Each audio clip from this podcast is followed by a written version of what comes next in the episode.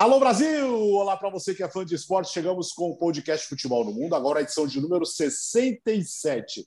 Logo depois do Natal, chegamos, claro, com mais uma edição inédita. Vamos falar muito no Boxing Day e hoje com um convidado muito especial, a voz da Premier League nos canais esportivos Disney, durante muito tempo nos canais ESPN. Paulo Andrade, como vai, Paulo? Tudo bem, Alex? Oi, Bira. Oi, Gustavo. Pô, prazer participar com vocês. E, na verdade, assim, é, é só por falta de hábito, mas eu não sou convidado, né? Sou de casa. O futebol no mundo é tá aqui, ó, tá na veia, sempre teve. Durante muitos anos, juntos no futebol no mundo, até recentemente. Aliás, belíssima camisa, parabéns, viu? Parabéns para quem te deu a camisa também. Não, mas é, é uma camisa. É, foi você que me deu essa camisa, né? Ela é bem sim. antiga. Ela é antiga. Você sabe, você sabe o nome que está atrás? O Sissoko. Hum. O Sissoko ainda jogava no Newcastle, depois fez toda a trajetória de anos no Tottenham e hoje está no Watford. Essa camisa aqui é oficial e atrás está Sete Sissoko. Você imagina o quão antiga ela não é. É, é que só quero dizer que eu apareci com essa camisa três dias depois, ela já não me pertencia de tanto que ele mandou Foi. mensagem. Me dá a camisa, Foi. me dá a camisa, me dá a camisa. Falei, toma. Só falta Falando... se livrar do rebaixamento, né? É, é, é, pois é. Falando em rebaixamento, Gustavo Rova, como vai? Tudo bem, Alex? Um grande abraço para você, para o Biratã, Paulo. Legal demais ter o Paulo Andrade aqui conosco. Um grande abraço para o Fã de Esportes. É, só tá faltando. Podia até ser do Watford, né? E aí a gente podia arriscar no, o, o, trio de rebaixamento da Premier League nessa temporada. O Norwich segue firme e forte, agora com, com o Dean Smith à frente, e o Newcastle é, com o Eddie Howe. Né? E o Newcastle, a grande expectativa dessa janela de transferências é o que o Newcastle vai fazer, quem vai contratar. É porque é, todo mundo imagina que o Newcastle vai agitar esse mercado com pelo menos uma grande contratação. O Barcelona tá, tá doidinho para o Newcastle fazer isso e negociar jogador com ele. E filho Coutinho. Filho Coutinho, leva logo. Falando em rebaixamento, Biratan Leão, como vai, Bira? Opa, é, tô, é, falando em rebaixamento, tô com a camisa do São Caetano, que, que caiu. Maravilha. Não é um time estrangeiro, mas é homenagem a Paulo Andrade aqui. Então, vim com a camisa do São Caetano. Para quem não sabe, Paulo Andrade é de São Caetano do Sul e jogou já pelo São Caetano. Isso pouca gente. Depois a gente, se bobear, a gente pergunta mais isso aqui no, no, no podcast. Mas saindo rapidamente das folga, da folga, porque eu estou na folga de, de, de, Natal, né? O pessoal aí está trabalhando, mas eu estou na folga de Natal, vou trabalhar na, na semana do Ano Novo.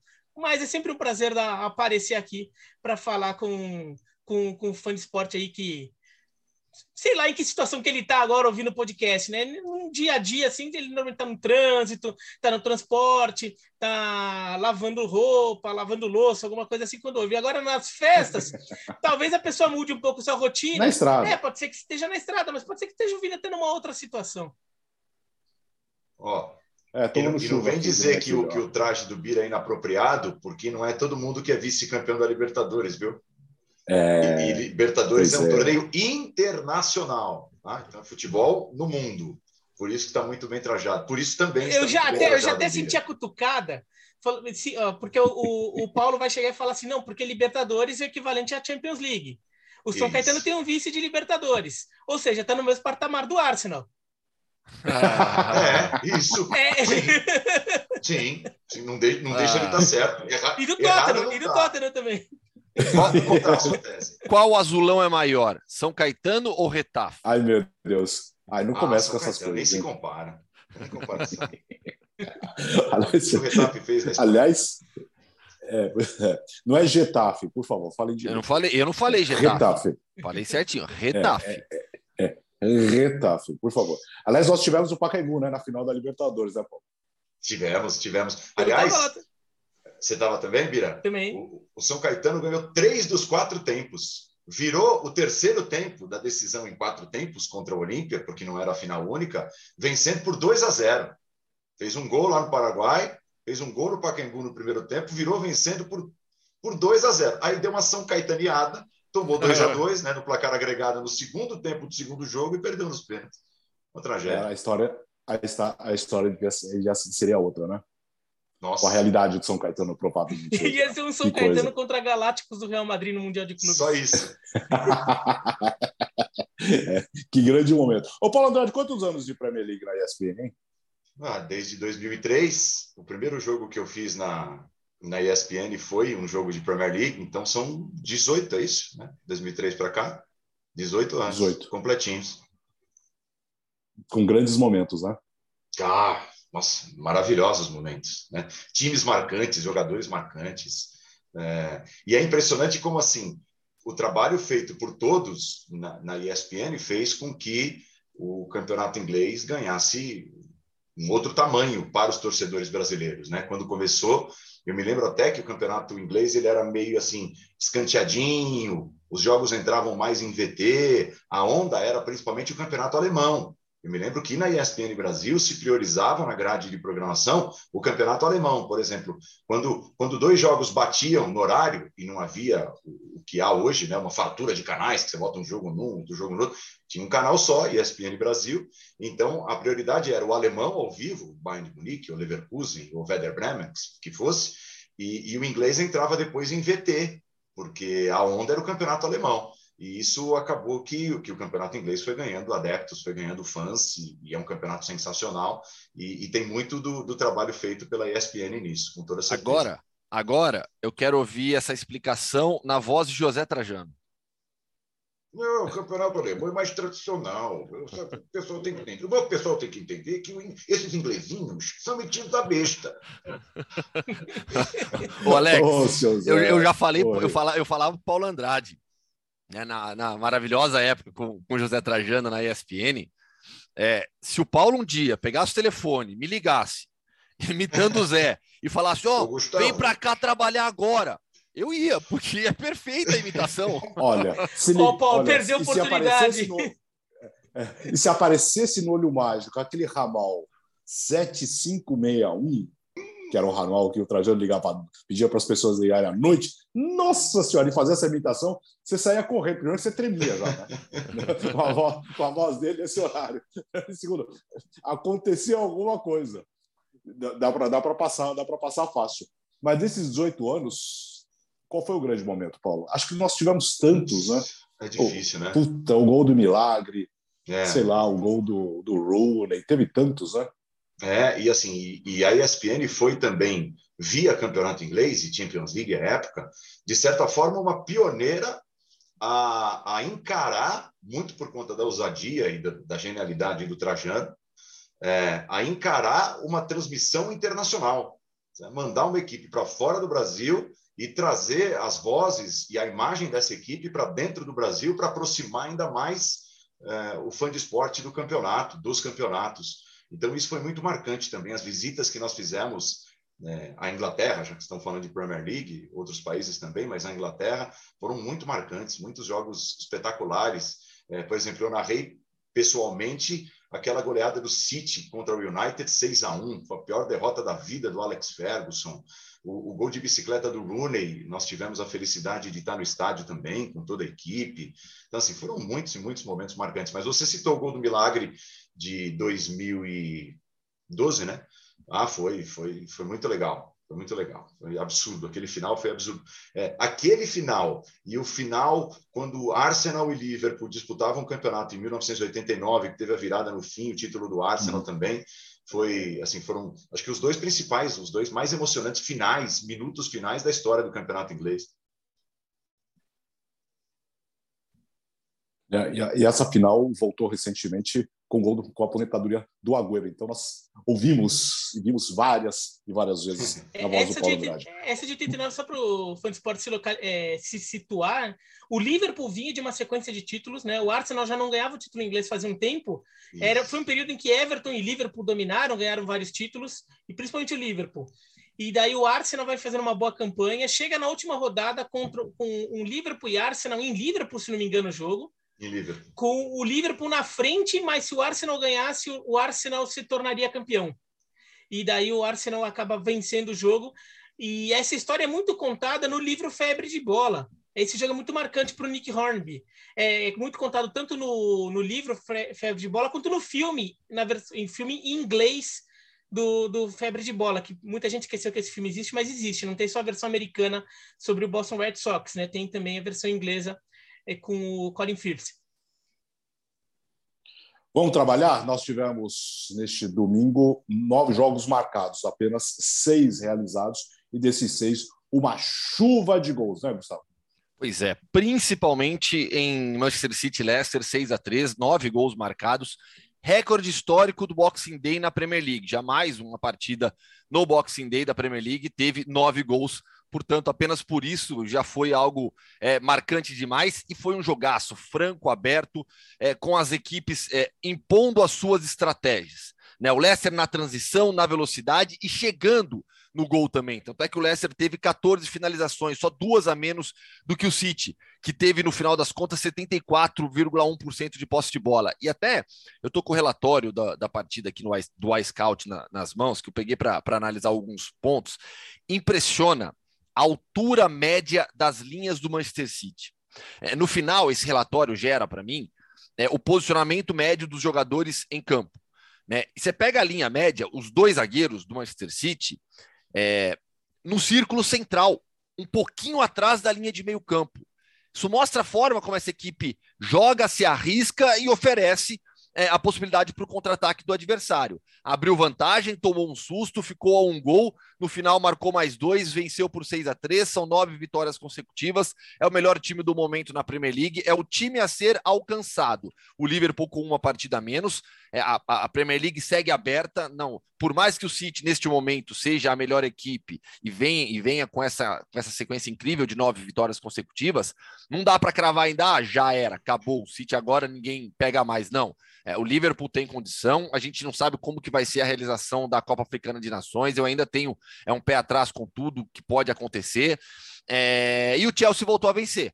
É, ainda sem brilhar, mas com o Romero Lukaku decisivo no segundo tempo. Eu acho que esse, é, esse, esse foi o grande presente de, de Natal para o torcedor dos Blues, né? Ver o Romero Lukaku jogando bem, é, sendo decisivo, e o Kanté também, né? O Kanté sai no segundo tempo, substituído, não está 100% fisicamente ainda. São dois jogadores determinantes na equipe do Thomas Tuchel. Vamos lá, vira aí, Paulo. Bom, é, em, relação ao Manchester City, né? Foi, foi um atropelo.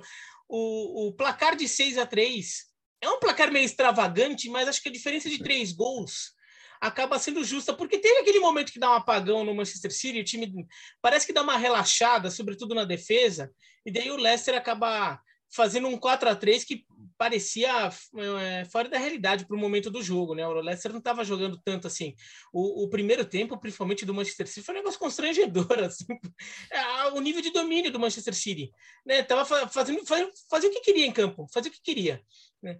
É, de qualquer forma, o Leicester até mostra que, pô, é, é, por todo o trabalho que vem sendo feito lá, tomar 4 a 0 no primeiro tempo é, é, não é o normal desse time. O Schmeichel, eu acho que também não foi tão. fez uma grande defesa, mas não foi também, também alguns gols naquele primeiro tempo. Então o Leicester até consegue reagir, isso é legal, mas o, o Manchester City tá com aquela postura de quem está passando a, a se sentir senhor do campeonato aquele momento em que o Manchester City começa a, a assumir as rédeas do campeonato e falar: oh, não, essa, essa parada é minha, eu vou resolver os problemas, é, qualquer desafio que você botar na minha frente, eu vou resolver porque eu sou melhor que os outros. É aquele momento que o Manchester City faz isso nos, nos anos de título, sempre teve esse momento, né?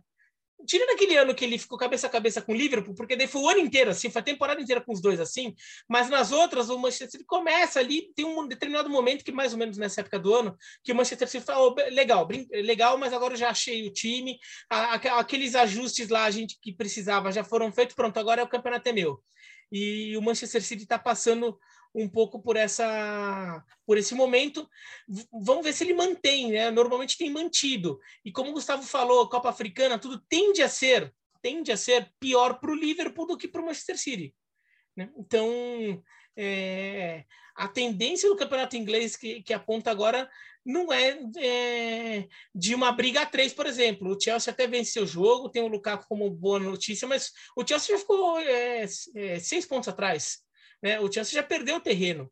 E, e até acho que o Chelsea consegue ficar escoltando esses dois, mas eu não sei se consegue mais pegar. É, seis pontos, para tirar seis pontos desse Siri aí é complicado.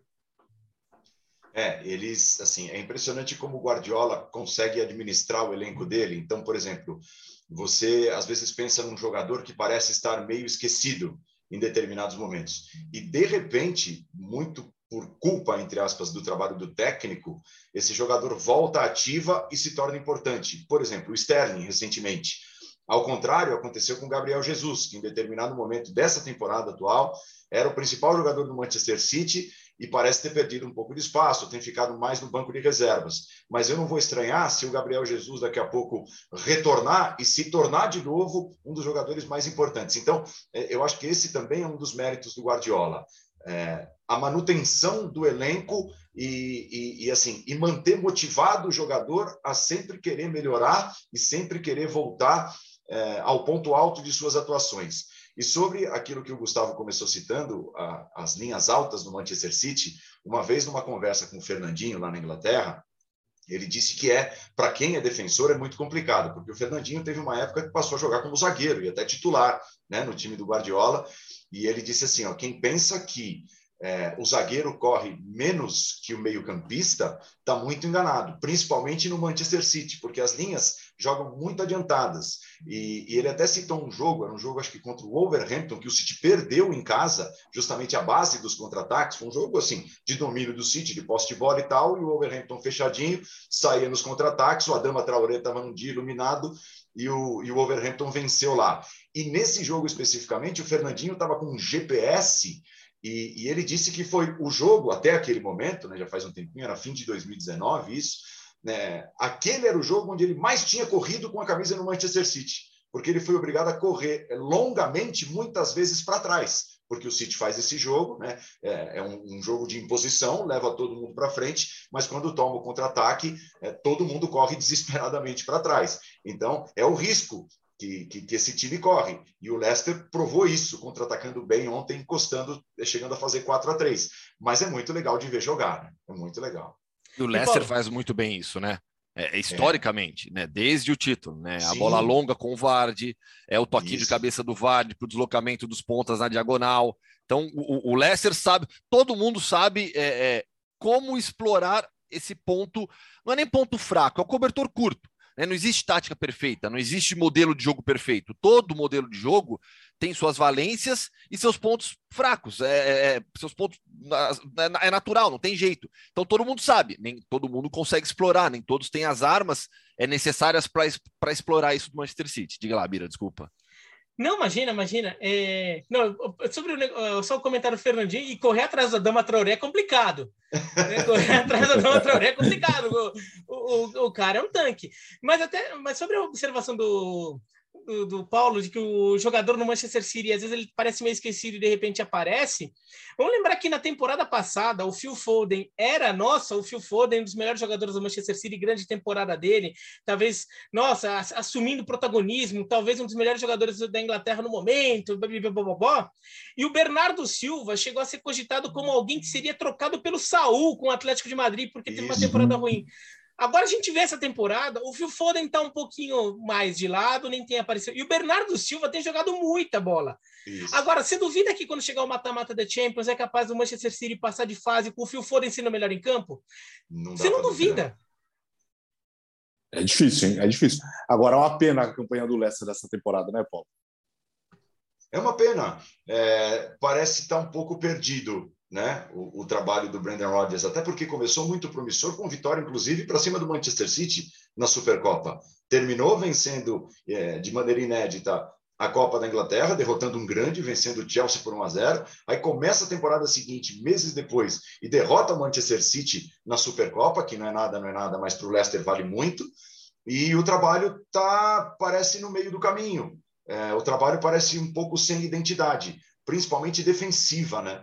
É, as lesões do Fofaná, do Soyuncu ainda na temporada passada, é, o Brandon Rodgers não conseguiu definir uma dupla de zaga, o Evans andou fora também, às vezes ele joga com três zagueiros, é, é assim, parece um time hoje, o, o Leicester, sem identidade, ainda é, é, requer tempo, né, o período de adaptação das duas principais contratações, dos dois caras que chegaram, o, o, o Sumaré e o Patson Daka. O Vardy parece não estar tá vivendo uma temporada daquelas, talvez a idade esteja pesando, porque o Vardy, o Vardy disputou o primeiro jogo de Premier League com 27 anos de idade em 2014, então não é mais um menino.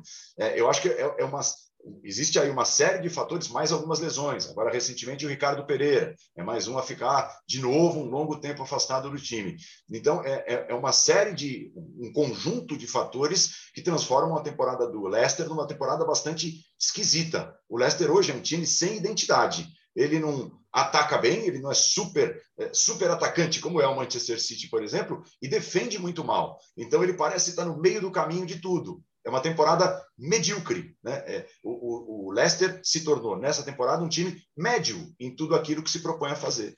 Tem, tem, a quarta pior defesa do campeonato. Pois é. O Leicester. E sendo que, se você chegar e disser que o goleiro do Leicester, o Schmeichel, é o melhor goleiro do campeonato inglês, tem muita gente que vai concordar com você.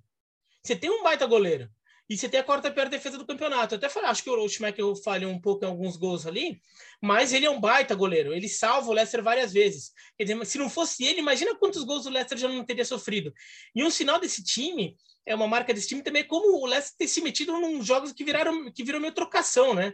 Esse jogo contra o Manchester City, o jogo que eles vencem contra o Manchester United também, foi um jogo louco né? Que sai, daí como teve uma hora que começa a sair gol, todo ataque sai, sai o gol de um lado do outro, né? É um time que é, em alguns momentos até mostra algum futebol da, quando tem a bola, mas sofre demais quando não tem também. O adversário meio que faz o que quer ali. E no, no, no final das contas, essa, é, essa conta não tem fechado para o Leicester, tem, não tem valido tanto a pena. É, a e foi a eliminação contra, da Liga contra Europa. o Napoli. Isso, contra o Napoli. É, contra o Napoli Europa, também. É. Trocação também. Ó, uh, já, já, já deixa eu avisar. Olha só, acho que vocês vão conseguir ver agora. Só, só, Lady Murphy, lógico, agora parou. Dia 27 de dezembro, estamos gravando esse hum. programa, agora são 10h40 da manhã. O vizinho aqui de uhum. cima resolveu, agora, do nada, derrubar o apartamento, meu. É isso. Impressionante. Ó, agora tá devagar até, mas deve estar tá vazando. Então era ali um barulho estranho? Era um arrasta, arrasta, era aí? Não, o cara tá derrubando parede, eu acho, não é possível. Eu, eu, eu, não vou falar nada porque eu vou ter que instalar uma cortina daqui a pouco, assim que terminar a gravação. Legal, você, você Pô, é o, você é o meu vizinho aqui, legal. tá, então eu já peço desculpas pelo barulho. Eu tô mutando meu microfone toda, sabe, quando eu não tô falando, mas, mas quando não... eu falar vai acabar vazando, ó. Acho que não vazou, não. Ótimo. Não vazou nada, eu não ouvi. Menos mal que Então, tá eu vi um arrasta-arrasta, mas acho que foi aqui, viu? Eu, quero, eu, não posso, eu não posso criticar o seu vizinho nesse momento, porque eu tive um pequeno contratempo em casa, e no dia 22, 23, 24, é, eu tive que mexer no piso. Entraram com aquele, como aquela lixadeira, para lixar o piso de madeira. Rapaz, aquilo, aquilo lá não é o andar de cima ou de baixo que ouvem, é o prédio inteiro. Então, 22, 23 e 24 de dezembro até meio-dia. Então, gostoso. Não... É gostoso, imagina o cara preparando a ceia e liga aquele raspa, aquela, aquela lixa. É. Nossa, mano. E a, e a, e a poeira? Então. E, e, já que a gente está falando de barulho, falamos em tanque, é, Romelo Lukaku. Né? O, o Target está tentando parar o Lukaku até agora né, a arrancada dele no lance do pênalti que define o jogo, segundo pênalti convertido pelo Jorginho. Aliás, desde que o Jorginho chegou na Premier League, ninguém marcou mais gols de pênalti do que ele. Ele tem 17 agora, um a mais do que o Vardy. Passou o Vardy no jogo, nesse jogo contra o Aston Villa, que não teve Steven Gerrard no banco. A rodada não teve o Gerrard no banco do, do Villa e o Patrick Vieira no banco do Crystal Palace, ambos com, com Covid. Todos os times sofrendo com essa questão, jogos adiados, como você já disse, Alex, principalmente Liverpool e Leeds, que havia uma expectativa é, muito grande em relação a essa né, esse jogo, apesar da campanha muito ruim do Leeds United, mas é, para o Chelsea, como eu falei agora há pouco, acho que o presente de Natal foi a boa atuação do Lukaku, entrando no intervalo, sendo determinante. É, o Thomas Tuchel não mudou taticamente com a entrada do Lukaku, mas foi ousado ao colocar o Pulisic na, na ala direita. Até o Paulo brincou, né? Que o Pulisic estava jogando improvisado de falso 9. Aí o Tuchel chegou e falou: oh, agora você não vai mais jogar improvisado de falso 9, você vai jogar improvisado de ala pela direita, né? Mas deu certo. Tanto é que, que o Chelsea, no final das contas, na primeira parte do segundo tempo, bateu ali 81% de posse de bola, pressionando, criando, tendo chances de gol. Então, o Lukaku ontem foi, foi uma grande, grande notícia, um grande presente para o torcedor do Chelsea. Chelsea que encerrou aquela sequência de dois empates consecutivos, venceu, precisava vencer, tem muito a evoluir, crescer, recuperando todos os seus jogadores. Vai. Ah, eu entendo que o Biratan disse: ah, seis pontos para esse City é difícil, mas são muitos problemas para todas as equipes. Então, eu acho que a probabilidade de todo mundo ainda oscilar negativamente é, é, é grande. Então, o Chelsea não é uma oscilada agora. O City que é difícil oscilar e faz parte de uma temporada tão difícil, essa oscilação como do Chelsea, né, Paulo? Assim, assim, faz parte. E tem muito a ver justamente com, com o que o Gustavo já descreveu, a situação é, terrível de Covid e, e, jogadores machucados. E o Lukaku é um exemplo disso. Pô, o cara se machucou gravemente num jogo de Champions League e emendou o Covid. Então, assim, não, não existe mágica, não é videogame, que você bota o, o, o bonequinho ali para correr e ele, e ele rende do dia para a noite. Então, aos poucos, ele vai voltando e é, é, o que disse o Gustavo. Ontem foi uma amostra de que ele é um atacante especial, diferente e capaz de fazer a diferença. Inclusive, chegando ao estádio, o Tuchel disse que ele tinha condições para atuar por volta de 30 minutos, atuou mais que isso, porque entrou no intervalo, então atuou todo o segundo tempo, e ele é um diferencial. Ele não, não à toa, ele foi o que foi, o que representou para a Inter de Milão na conquista do título na temporada passada no Campeonato Italiano, artilheiro e, e tudo mais. Então, é, recuperando jogadores como o Lukaku, se tiver a sorte, né, porque nesse momento é sorte, de ter poucos infectados, menos lesionados, é, se, se der cara de time, o Chelsea, antes do jogo de ontem, era o time com o maior número de mudanças em suas escalações titulares em todo o campeonato, comparando as escalações titulares e assim disparadamente em relação aos outros. Então, isso tem um pouco do trabalho do Tuchel, que é um cara que gosta de mudar, né, de jogo para jogo, mas é, tem a ver também com todos esses problemas que ele teve, de jogadores machucados e infectados pela Covid. É, é difícil dar uma cara para um time, né? É, em determinado momento, o Chelsea tinha uma defesa até que venceu o Leicester por 3 a 0. Foi a 12 vitória do Chelsea, faz um tempinho já, e o Chelsea era líder naquele momento. O Chelsea tinha uma defesa com média de gol é, menor do que a maior defesa da história da Premier League, que foi o Chelsea justamente do Mourinho, temporada 2004-2005. É lógico que o Chelsea ainda é a melhor defesa do campeonato, mas isso deu uma desandada. Ninguém consegue manter o nível, ainda mais passando por todos os problemas que o, que o Chelsea vem passando. E o Chelsea está na lista daqueles times que pediram adiamento de jogo e não foram atendidos pela Premier League. O Chelsea queria adiamento de, de, de jogo da rodada retrasada, a Premier League disse não, o Chelsea tem condições de jogar, vai jogar, e, e, o Chelsea se sentiu prejudicado, o torcedor se sentiu prejudicado. Então, são as, vários fatores, é uma série de fatores é, que fazem com que o Chelsea oscile nesse momento.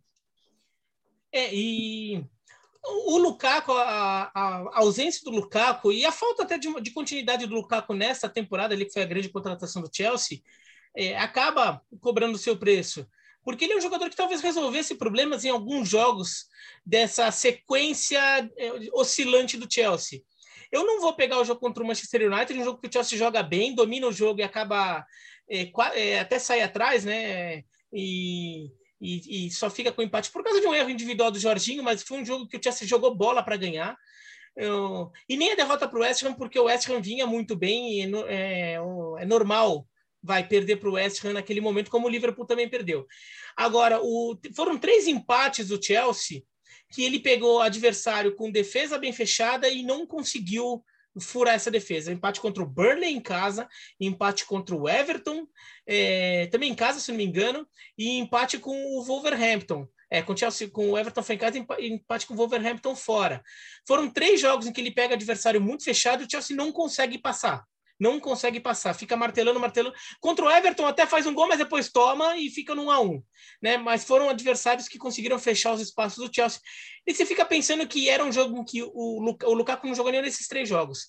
O, um Lukaku em campo, um Lukaku bem, talvez desse para o Chelsea essa presença diária para um jogo com essas características conseguir passar. No momento em que o time oscila, às vezes um jogador com esse talento e com essas características faz a diferença ali para conseguir arrancar aquele pontinho ali que seu time teve está tendo dificuldade no, no, jogo jogado. Então, é, agora com o Lukaku voltando, eu até vejo o Chelsea, como eu falei, eu vejo o Chelsea perseguindo. É, pegando uma analogia de ciclismo, já que estamos numa mistura, mistura, de esportes, aí o Gustavo já misturou esporte ali na, né, na, nas escalas, eu até vejo, por exemplo, Manchester City e, e Liverpool como o, a, a fuga, é a fuga na corrida, né? Os dois que disparam um pouco. E o Chelsea como perseguidor, aquele que vem acompanhando um pouquinho atrás, mas fica de olho. E depois vem o pelotão. Né, que daí é aquela maçaroca de ciclista que fica atrás tudo junto. E o Biratã, o, a gente já falou da Copa Você também misturou, viu? Você não fala do, não é, fala do Gustavo, tá você também, também misturou. Ah, eu né? sei, eu sei, eu também É, misturei, eu também misturei. E, e- e a gente falou da Copa Africana de Nações para o Liverpool, o Chelsea tem o Mundial de Clubes.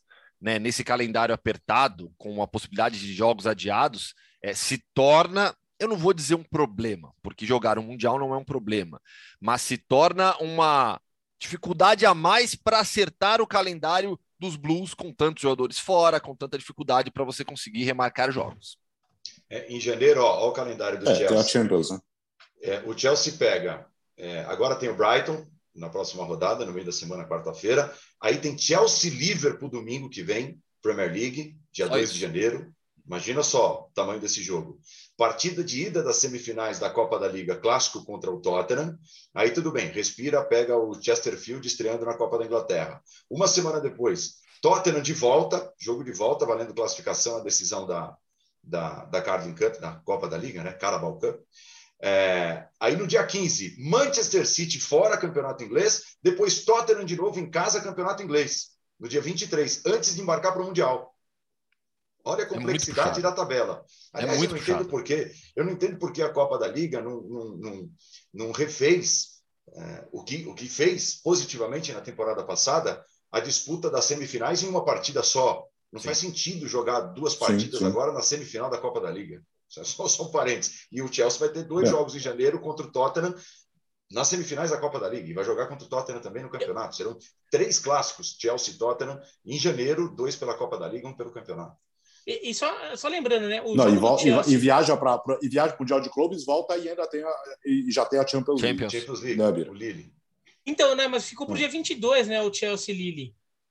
É, que então, assim, não é na primeira semana da. ah, Porque as Na- na oitavas segunda, do Champions na são, segunda, são, são quatro janelas, né? São duas para para é, para os jogos de ida e duas para os jogos de volta. O Chelsea pegou a segunda janela do jogo de volta, então o Chelsea não vai direto do Mundial de Clubes para pegar o Lille, o que era meio óbvio que ia acontecer, né? Para a própria UEFA não é interessante chegar e botar os jogos é, colados assim, e daí, por exemplo, os jogadores do Chelsea estarem respondendo perguntas sobre o Mundial de Clubes com patrocinador, eh, sobre Champions League com patrocinador do Mundial de Clubes Champions. nas costas, é, num, num- e, e fora que assim, você acaba é, de alguma forma atropelando e aí prejudica o próprio time, você prejudica o Chelsea, você prejudica a o, o nível do jogo. Então, essa janela vai estar vazia. Eu até imagino que eles vão aproveitar para botar o jogo da, do- da Premier League, que terá que ser adiado. Né? O jogo do Chelsea na Premier League do,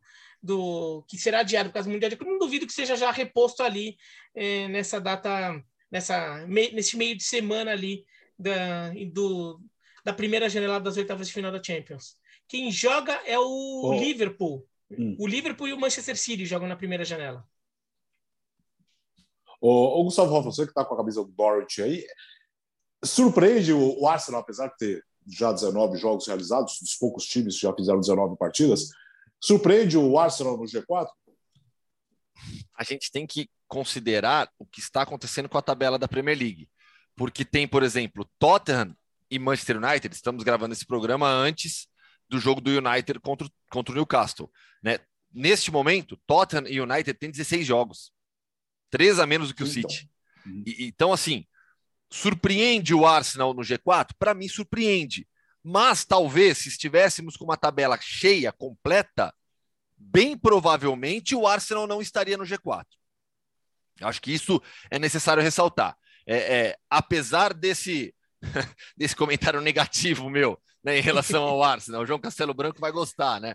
É, é uma equipe que está jogando bem, que sabe o que quer, sabe para onde vai, com juventude, com a confiança da diretoria no trabalho do Mikel Arteta, é, ideia de jogo muito clara. Nessa rodada, por exemplo, É, a gente falou da posse de bola do, do, do City, é, de 74,1%. Na sequência veio o Arsenal, com 62,5%. Isso não surpreende de maneira alguma.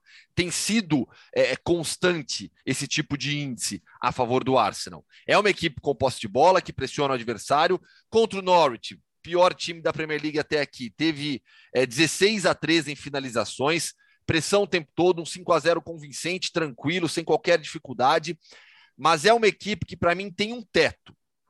É, eu vejo muita gente falando: ah, o torcedor do Arsenal pode se empolgar, pode sonhar com algo a mais. Nessa temporada, para mim, não. Eu ainda acho improvável, improvável o Arsenal no G4. É, conseguindo vaga na próxima Champions League nas quatro primeiras posições. Eu acho isso bastante improvável, apesar do bom futebol do Arsenal. Vejo times superiores. Vejo equipes em estágios superiores ao do Arsenal. Para mim, essa equipe tem um teto. Vai brigar? Vai brigar. Sabe? Não estou descartando de maneira alguma. Mas eu acho improvável, porque para mim é um time que tem um teto ainda, que está em evolução, mas que talvez nas próximas temporadas cresça mais. E a prova disso é, é a juventude do time, né? É, o Arsenal foi o time que mais gastou na principal janela de transferências entre todos os times europeus que foi a janela de três meses, e contratou muitos jogadores jovens. Inclusive, houve assim uma, uma percepção negativa de parte da torcida. Poxa, parece que a gente não contratou ninguém, né, falando dos, dos jogadores que o Arsenal trouxe. E foi o time que mais gastou? Que história é essa? Porque o gasto veio muito com jovens jogadores e, e muito jovens e promessas. Então eu concordo com o Gustavo. O time, com toda certeza, tem um teto nesse momento. Mas a partir de próximas temporadas, se o trabalho continuar, se esses jogadores se desenvolverem como alguns mostram, como alguns apontam amostras de bom desenvolvimento, é, é time para muito tempo. O Arsenal, na semana, acho que faz umas três semanas, colocou é, um time em campo com média de idade inferior a 25 anos. Foi o único time. É. O único time da Premier League até agora que teve lá seus 11 titulares com média de idade abaixo dos 25 anos. Então, é o time mais novo do campeonato e isso indica, e, e pela própria condução, que parece ser muito boa nesse momento do trabalho do Arteta, indica evolução. Ontem o Arsenal é, venceu por 5 a 0 fora de casa, foi a maior vitória do Arsenal fora de casa desde 2009. É, antes disso, havia vencido o Everton por 6 a 1. Então, desde aquela vitória contra o Everton no Goodson Park em 2009, o Arsenal não vencia tão fácil fora de casa como, como venceu no Boxing Day, fazendo 5 a 0 no Norwich. Então, são boas amostras, né, Bira? É, e se a gente vê também até quem são os destaques do Arsenal neste momento, você vê isso. É, o Saka, Pô, o Saka é, pô, é, já foi vice-campeão de, de Eurocopa, jogando muito, mas é muito moleque ainda. É, daí você vê o, o Martinelli ter jogado muito né, é, nessas últimas rodadas, nessa, é, nessa sequência positiva do Arsenal, o Martinelli ter aparecido muito bem. Também, é, moleque, o Smith Rowe, é, o Ramsdale, tem, eu acho que tem feito um ótimo campeonato, o, o goleiro do, do Arsenal. Algumas defesas entre as melhores da, de cada rodada. 23 também, anos. 23 anos. E, foi, e é um goleiro que eles foram buscar no time rebaixado. Isso gera é, então, críticas para o Hansi Flick na Alemanha, que segue convocando o Leno. então, então é, você vê como o Arsenal é um time novo, né? Não é que é o Lacazette ou o Bameyang que estão carregando esse time. Não, são, são os moleques. Agora, uma coisa que também chama atenção. É, o Arsenal, é, acho que tem, tem sabido aproveitar bem o momento que a tabela deu para ele para escalar na tabela, então tem feito os, os resultados, mas também para aproveitar e melhorar o nível de jogo, porque eu não estou só querendo dizer que ganhou só porque os adversários eram fracos, mas também porque o nível de jogo melhorou. E isso é o que você precisa fazer quando você tem uma sequência mais tranquila, de não só ganhar, é, fazer os pontos, que isso é óbvio que você tem, que você tem que tentar fazer sempre, mas de melhorar o nível. E o Arsenal está melhorando o nível de jogo. Mas desde que tomou aquela paulada de 4 a 0 do Liverpool, o Arsenal tem seis vitórias e duas derrotas. É, as derrotas foram para o Manchester United por 3 a 2 e, e para o Everton por 2 a 1 foram dois jogos seguidos. Agora, as vitórias, elas não são vitórias contra adversários que te amedrontam. Tirando a vitória contra o West Ham, que é um adversário que mais complicado, que vinha bem na tabela, vinha à frente do Arsenal naquele momento, inclusive. Mas ganhou do Newcastle, do Southampton, do West Ham, do Leeds United, do Sunderland pela Copa da Liga e do Norwich. Ou seja, pegou, pegou a galera lá de baixo da tabela, mas fez o seu papel, mas aproveitou para isso também. Então vamos ver ainda o Arsenal quando voltar a pegar um adversário mais forte, como é que esse time se comporta. E só para fazer a conta aqui do Gustavo, se, Tottenham, se o Tottenham ganhasse na eventualidade, na suposição, tá? Tô fazendo uma hipótese aqui, do Tottenham ganhar todos os jogos a menos que tem, o Tottenham iria 38 pontos, o Arsenal tem 35. O Manchester United, se vencer todos os jogos que tem a menos que o Arsenal, vai para 36 pontos, ficaria um ponto à frente do Arsenal. Mas claro, é só só para aquela conta de pontos perdidos que o Gustavo falou, que talvez o Arsenal não fosse quarto, tem que ver, né? Seria isso. É, o Arsenal pegaria o Overhampton na próxima terça-feira. O jogo já está adiado. Aliás, nessa rodada nós não tivemos Liverpool, Leeds, Wolverhampton, Watford, Burley e Everton. O critério para a realização dos jogos, né, Paulo? Uh, cada, uh, é que cada time tenha no mínimo 13 jogadores, não é isso? É, 13 de linha e mais um goleiro à disposição. E, e existe lá toda uma comissão da Premier League que faz a análise quando os clubes pedem adiamento, é, apresentam os testes, aí essa comissão faz a análise, leva em consideração os casos de Covid e também as lesões, então entra tudo no mesmo pacote, e, e ela parte, o ponto inicial é, o time tem 13 jogadores de linha e um goleiro à disposição, então vai jogar. Né? Tanto é que, estranhamente, o Crystal Palace pediu no dia anterior o adiamento do jogo contra o Tottenham, né, do Boxing Day. É, os testes foram refeitos, realizados, e a Premier League, no dia do jogo, né, estamos gravando na segunda, no domingo, ontem, a Premier League divulga de manhã, ó, vai ter jogo. Né? O Crystal Palace consegue se virar com aquilo que tem. Aí sai a escalação do Crystal Palace e é o time titular, tá todo mundo lá.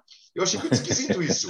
O Palace pede o adiamento, a Premier League nega, foram refeitos os testes, os resultados foram divulgados no dia do jogo, e aí eu falei, nossa, coitado do Palace, vai destroçado, né? Além do Vieira, que o Gustavo já citou, o técnico com Covid, o time vai estar retalhado. Aí estão lá todos os titulares do Crystal Palace em campo. Eu falei, que, que pedido de adiamento foi esse, né?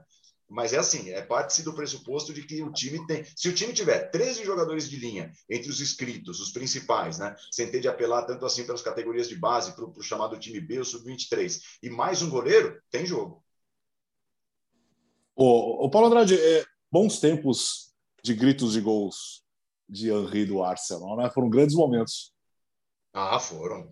É, ele é um dos mais marcantes, assim, acho que acho que para o torcedor brasileiro é, desde o início da, da exibição da Premier League aqui no Brasil. Aquele time, é, o, invicto, o invencível da temporada 3-4, 2003, 2004, que tinha marca do Thierry Henry, outros jogadores espetaculares também, mas acima de tudo aquele era o time do Thierry Henry, uh, vai ficar marcado para sempre. Eu, eu, eu acho o Henry, essa eu vou, vou, lançar uma polêmica aqui, eu não gosto muito dessas listas, mas é, vai, para deixar a coisa um pouquinho mais frouxa é, ele está entre os cinco maiores jogadores da história da Premier League. Tranquilamente. Né? Entre os cinco. Ah, né? ah fácil, fácil. fácil. Né? Então, sem, sem ser tão polêmico, entre os cinco e fácil.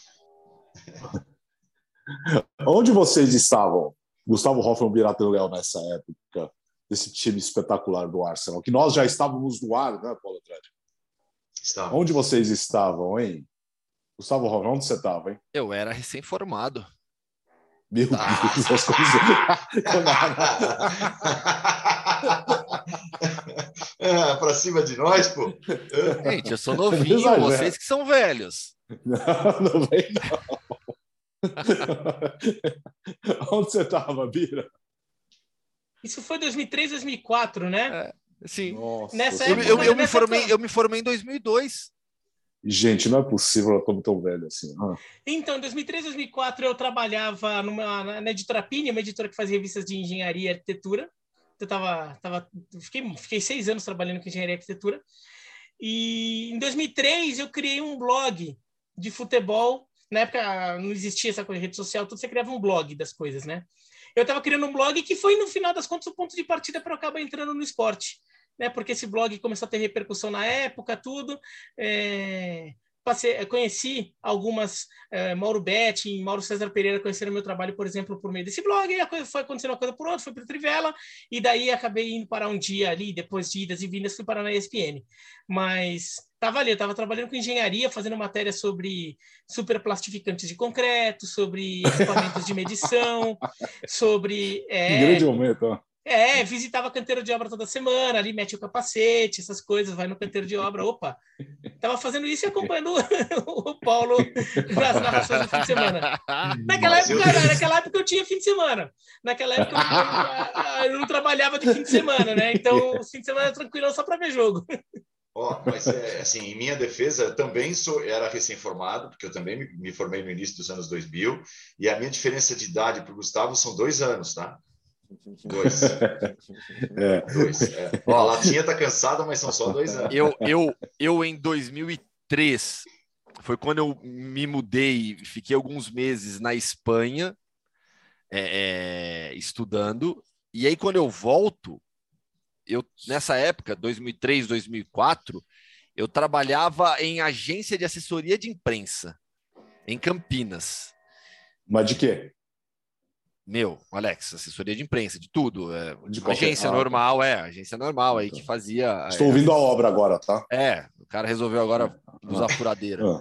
Né, mas é, em homenagem ao Biratana. Que...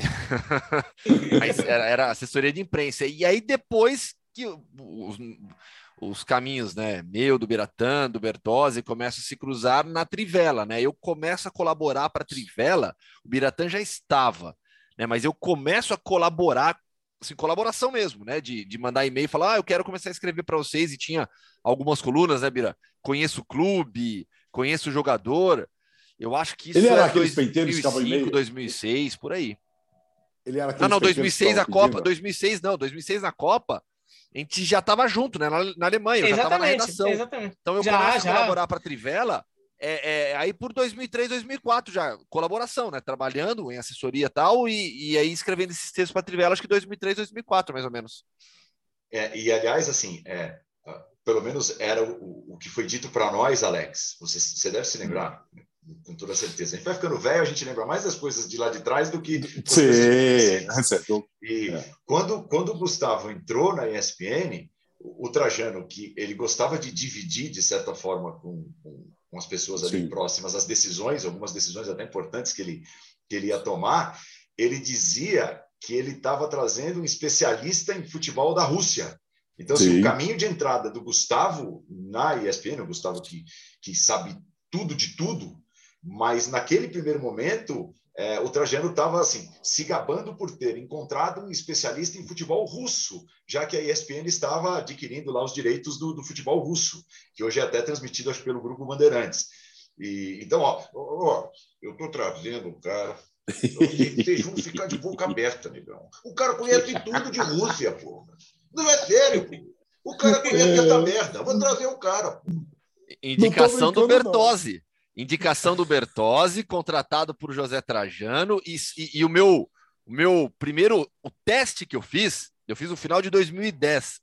Eu fiz um teste de bancada ao lado de André Kifuri. Meu Deus! É. E, e, e a coordenação.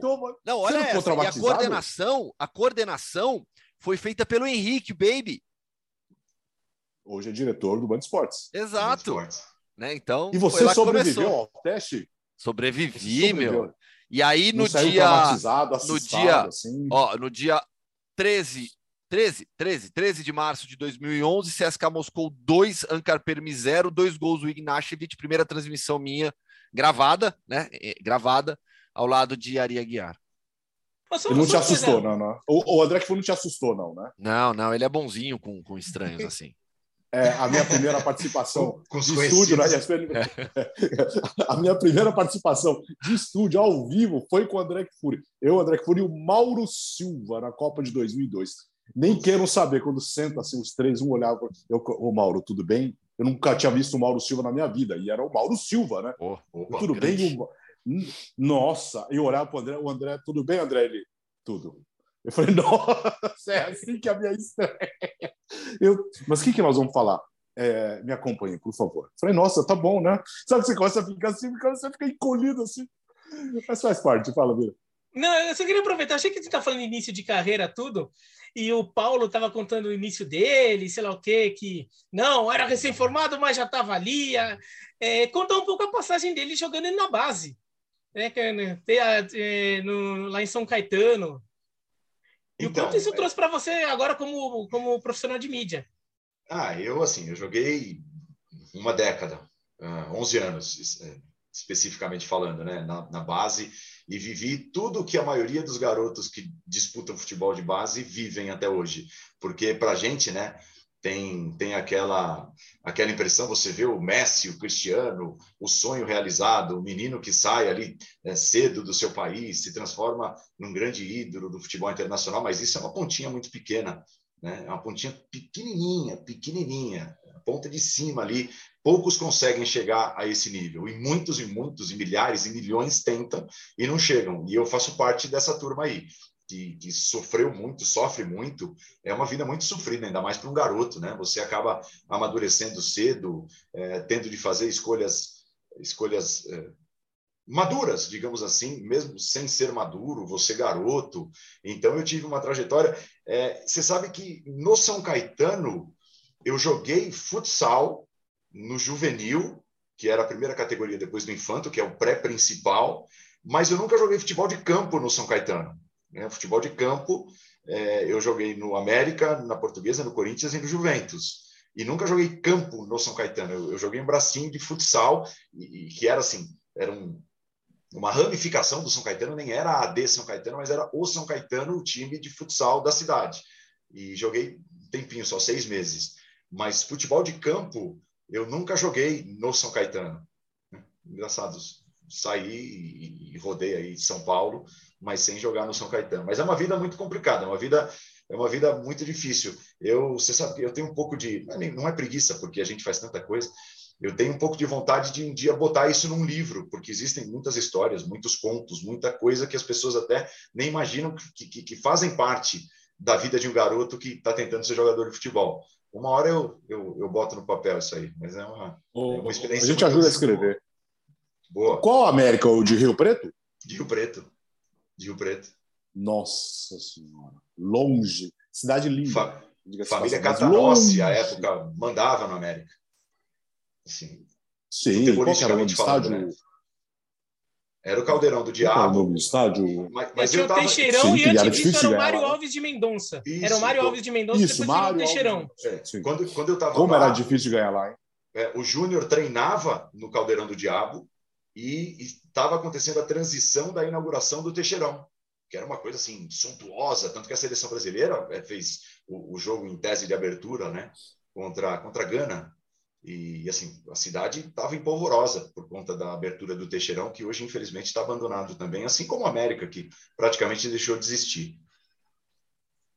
Sim. E como era difícil ganhar em Rio Preto. Nossa, Nossa. Senhora, um calor ah, no verão, dá o Campeonato Paulista. Nossa Senhora.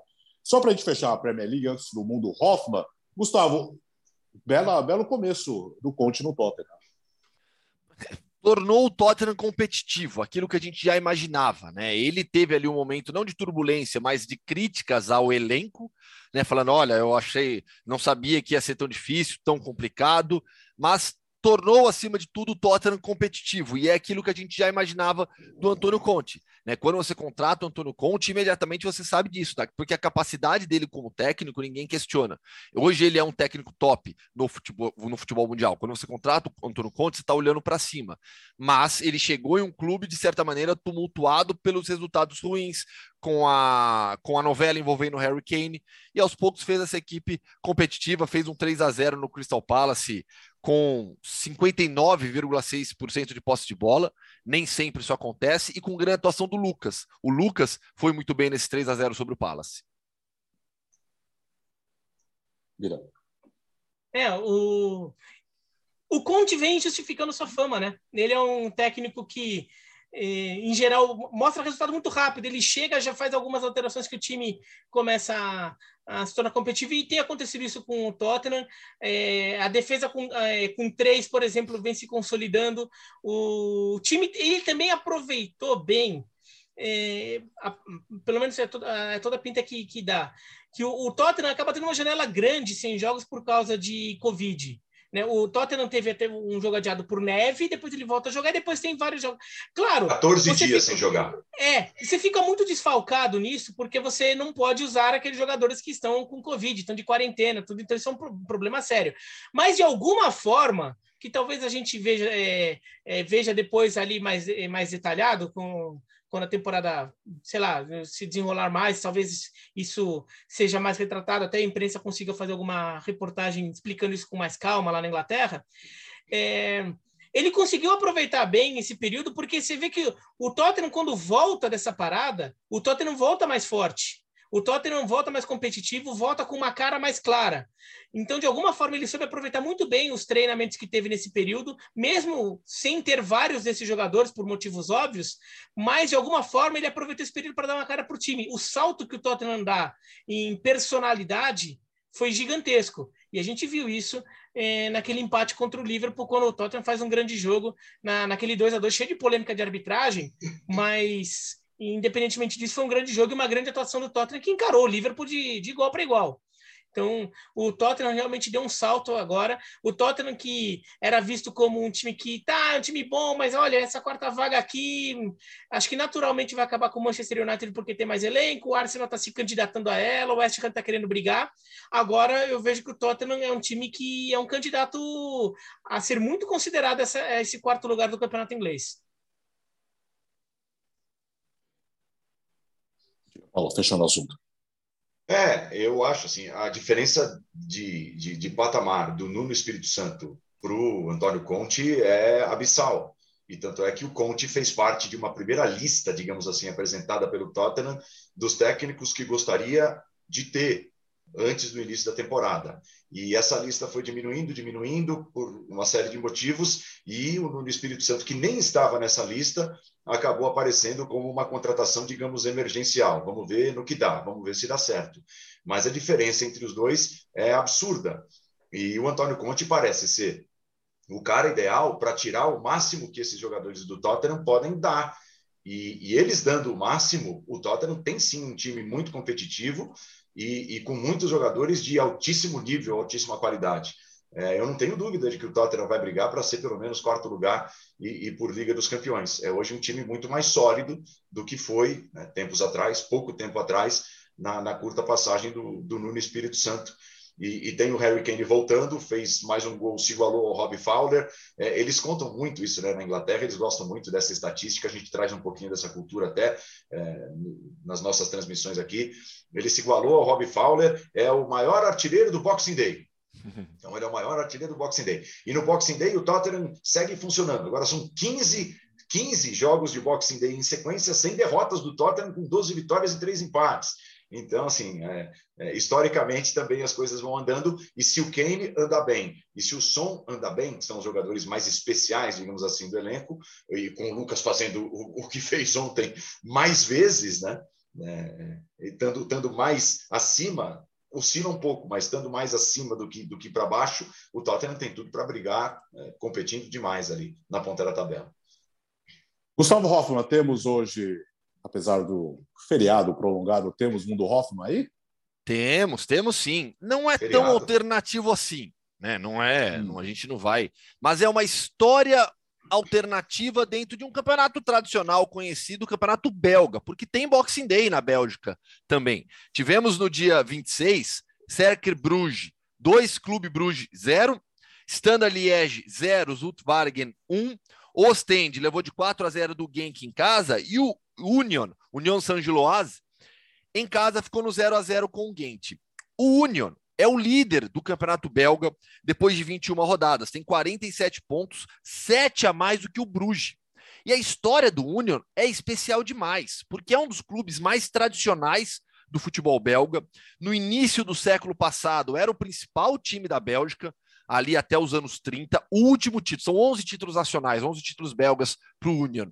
É, o último título foi em 1934-35.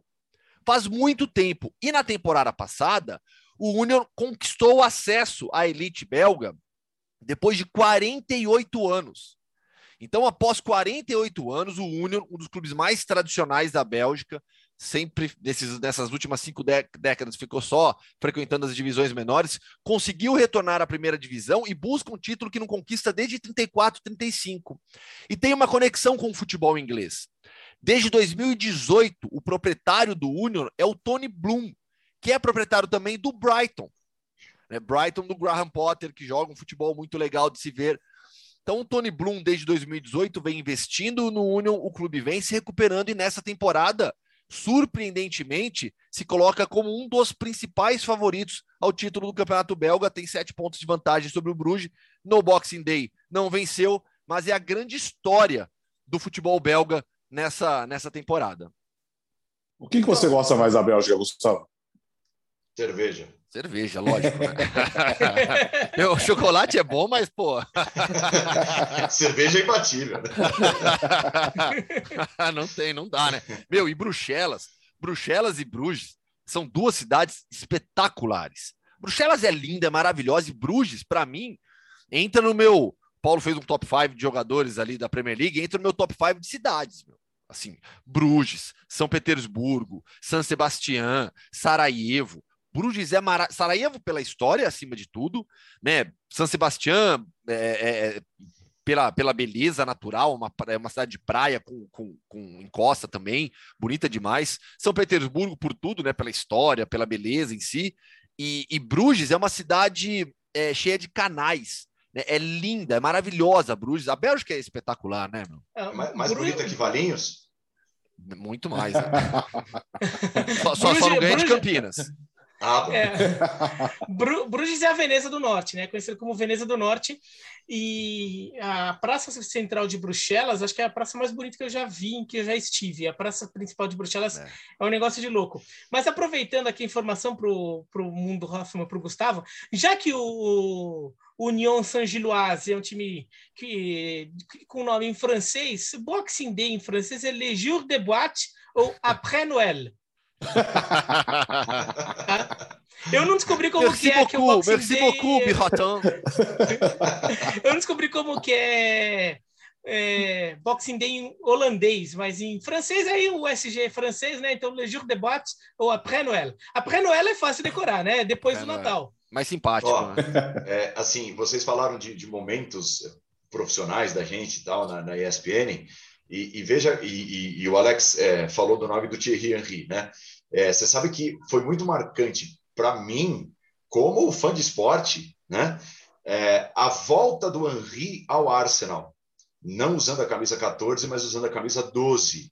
E o jogo da volta do Henry ao Arsenal, a reestreia do Henry, já mais velhinho, tal, jogou ali uma temporada, mas foi assim, absurdamente marcante essa volta, é, depois de passagens por Barcelona e tudo mais, Estados Unidos. É, foi numa segunda-feira, eu acho que era um jogo de Copa. Acho que era um jogo de Copa, não era a Premier League. Numa segunda-feira, Alex Seng e eu estávamos é, no estúdio onde gravávamos o futebol no mundo no rádio. Era uma segunda-feira à tarde, uhum. lembra disso? A gente gravava Sim. à tarde. Foi contra o Leeds United. Era jogo de contra Copa contra o Leeds United. United. Sabe eu comentei esse jogo. É isso que eu ia falar. Com um amigão, não foi? Sabe qual era a dupla de transmissão? Paulo Soares e o Biratã Leal. Eu me lembro que, assim, foi, o, o Bira, não, não, não, há muito tempo, fazia parte do, do elenco da ESPN, começava a aparecer e ganhar espaço e tudo mais. E, assim, ficou muito marcante para mim acompanhar esse jogo ao mesmo tempo gravando é futebol no mundo no rádio e ficou tão marcante, não só pelo Henri, mas pela dupla que estava que tava na transmissão do jogo, Paulo Soares e o Biratã Leal. Uma segunda-feira. É verdade. Né? Eu lembro disso que o, que o amigão, antes do jogo, perguntou para mim: você conhece o Biratã Leal? Eu falei: não. Ele eu também não, mas. E, eu, gente, o amigão, né? E ele fica meio tímido, assim, né? tipo, ai, não conheço, como será que é? Aí ele começa a ficar Pô, ansioso. Difícil, difícil, é de, é de difícil trato o Bira Leal, não? Cara difícil. Não, eu, é que naquela época também, assim, eu fazia, eu fazia mais o beisebol. Tem muita gente que acha que eu, que eu sou um cara do beisebol que foi pro futebol. E na verdade, não. Eu sempre fiz futebol na minha vida. Eu trabalhei com o Gustavo na Trivela muitos e muitos anos. Sempre trabalhei com futebol, né? Mas na ESPN calhou de ser no beisebol que apareceu oportunidade. No futebol tava indo aos poucos. Só que assim, eu fazia como fixo o campeonato japonês então eu era o comentarista principal do campeonato japonês, talvez por questões étnicas. E, e assim, eu acho que eu era a pessoa que mais conhecia os clubes do Japão, a cultura japonesa ali pra, também para falar. Então eu fazia o campeonato japonês, aqueles horários horríveis de campeonato japonês. E era muitos jogos com o Carlos Lima e, com, e depois com o Rômulo Mendonça, fazendo muito jogo com o Rômulo também.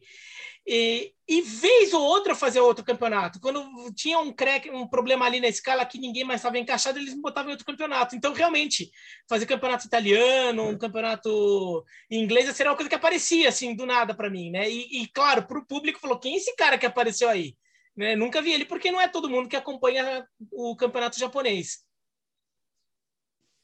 Meu Deus, são grandes histórias. Só para terminar, você falou do Carlos Lima, do Rômulo Mendonça. Um dia desses aí, na, na, na rádio, como o Paulo falou, estava rolando Champions League. Transmitíamos na TV e na rádio à tarde. E era muito legal, rodada dupla e tal. Aí um dia era o Rômulo Mendonça, estava ancorando e eu estava no plantão e era o Lima narrando. Ele faz o intervalo. Naquela época, o Gustavo Lima estava no auge, começando. Gustavo Lima. Lembra da música? Pois é. Aí o Rômulo vira e fala assim: vem aí, segundo tempo, sei lá, de ah, sei, sei o que, vem aí, Carlos Lima e você. Aí alguém, acho que era o Eduardo de Menezes, pega e canta Tchererê Tchê Meu, nós ficamos uma, um minuto assim, ó, em silêncio. Em silêncio. Todo, todo mundo fechou o microfone e riu. Todo mundo fechou. Gente, sabe aquele desespero? Tipo, alguém fala e ninguém conseguia falar. Ele, meu, e aquele jeito do Romulo, né? Carlos Lima e você. Não dá, né? Não dá. Bom, final do episódio 67, Paulo Andrade. Você, no podcast, você é convidado, mas no Futebol no Mundo, você é da casa. Sempre foi, desde 2003. 2003, 2003. Ah, um prazer, uma honra poder participar. Espero ser convidado mais vezes e, e toda vez que, que convidado, com toda certeza estarei aqui. É, assim, é um orgulho muito grande estar agora via podcast, né? E para quem está nos assistindo também na internet, estar é, conduzindo essa marca que é tão especial na vida de todos nós, que é a marca Futebol no Mundo, e essa não pode morrer, não. De um jeito ou de outro, ela tem que, que, que sobreviver e que seguir, até porque essa marca foi fundamental para forjar uma geração de admiradores de futebol internacional, a importância do futebol no mundo, desde lá atrás, ainda década de 90, para que as pessoas pudessem ter mais afinidade com aquilo que hoje é dominado por muitos, que é o futebol internacional, até porque as coisas evoluíram, internet e tudo mais, você encontra tudo em todo lugar, e tem muita gente até que acompanha e sabe mais do que a gente, mas é, num, num passado eu ia dizer não muito distante, mas já, já há algum tempo distante, o futebol no mundo foi um pontapé inicial para forjar uma geração de admiradores de futebol internacional. Então é uma honra e um, e um prazer enorme estar de novo diante dessa marca e levando essa marca para frente que jamais vai morrer.